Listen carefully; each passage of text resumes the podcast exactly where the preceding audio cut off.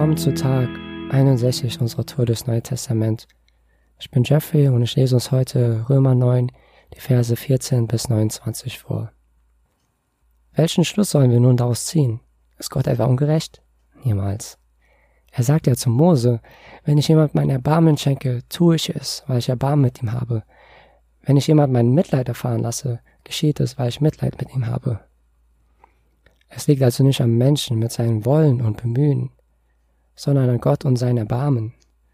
Aus diesem Grund steht in der Schrift auch folgendes Wort, das Gott zu dem Pharao sagt. Die Macht, die du hast, habe ich dir deshalb gegeben, weil ich an dir meine eigene Macht zeigen will und weil dadurch mein Name überall in der Welt bekannt werden soll. Wir sehen also, dass Gott so handelt, wie er es will. Er lässt den einen sein Erbarmen erfahren und er bewirkt, dass ein anderer sich zu ihm gegenüber verschließt.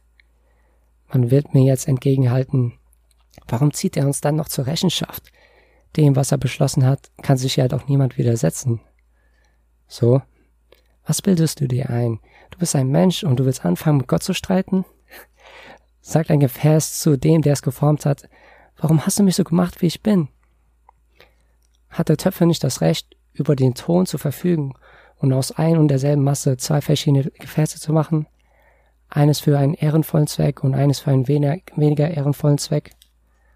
Und was sagst du dazu, dass Gott die, die gewissermaßen als Gefäße seines Zorns für das Verderben bereitgestellt sind, bisher so mit, mit so großer Geduld getragen hat?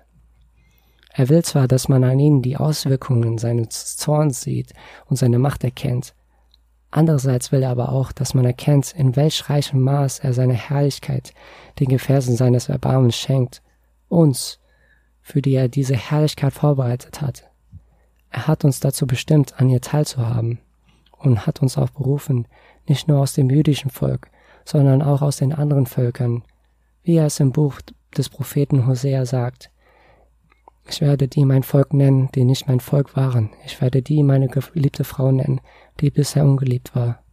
Gerade dort, wo zu ihnen gesagt wurde, ihr seid nicht Gottes Volk, werden sie Sohne und Töchter des lebendigen Gottes genannt werden. Und Jesaja ruft im Hinblick auf Israel hinaus, selbst wenn die Israeliten so zahlreich wären wie der Sand am Meer, wird doch nur ein kleiner Teil von ihnen übrig bleiben und gerettet werden. Denn was der Herr angekündigt hat, das wird er ohne Einschränkung und ohne Verzögerung auf der ganzen Erde ausführen. Was der Jesaja hier über Israel vorausgesagt hat, sagt auch an einer anderen Stelle. Es heißt dort, hätte der Herr, der allmächtige Gott, nicht einige von unserem Volk übrig gelassen, dann wäre uns uns wie Sodom ergangen. Es wäre mit uns dasselbe geschehen wie Gomorra. Eigentlich will ich meine Gedanken nicht zu dem Text selber teilen, sondern zu dem, was man eigentlich an der Struktur erkennt in dem Text, in dem Brief, ganzen Brief an sich. Und ähm, ich will euch einfach ermutigen, an den Römerbrief oder generell die Paulusbriefe theologisch heranzugehen, intellektuell heranzugehen, logisch heranzugehen. Denn man findet so viele Aspekte Gottes in diesen Briefen oder die, so viele Aspekte, die zur Logik Gottes gehören, dass man einfach von Hocker gehauen wird, wenn man sich das, wenn man sich näher mit dem Brief befasst und den äh, Dingen befasst, die Paulus schreibt. Ka Paulus hat sich sehr viel über diese kontroversen Themen auseinandergesetzt und äh, versucht, diese aufzuklären, damit diese Menschen auch aufgeklärt werden über, über das, was Gott eigentlich ist und wie Gott diese Welt geschaffen hat und welche Ordnung er eigentlich hat für diese Welt. Und äh, das scheint so krass durch, besonders im Römerbrief. Ich durfte diesen Brief eigentlich auch selber bearbeiten mit einer Gruppe unter Leitung von Herr Lusky beim Grow.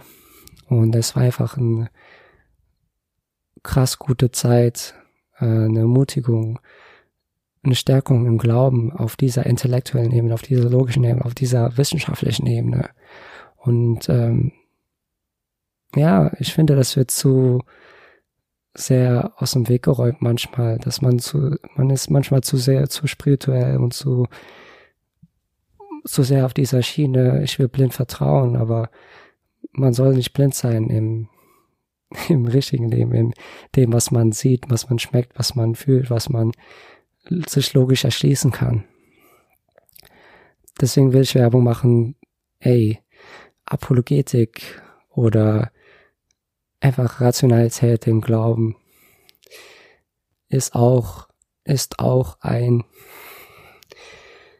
ein, eine Waffe oder ein, besser gesagt, eine Rüstung.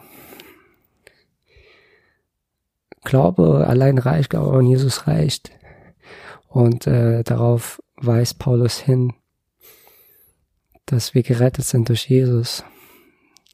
Aber um näher zu Jesus zu wachsen, um, um Menschen zu erreichen, die wir vielleicht nicht erreichen könnten, ist es auch vielleicht wichtig, besonders in dieser Zeit, in der Zeit der Wissenschaft, wo Wissenschaft so eine große Rolle spielt, manchmal sogar die wichtigste Rolle spielt in unserem Leben, in unserer, unserer Gesellschaft.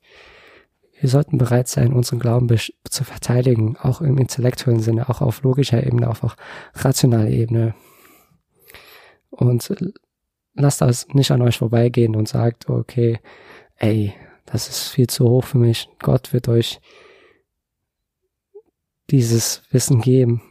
Und das ist auch Weisheit. Ich wünsche euch auch einen gesegneten Tag.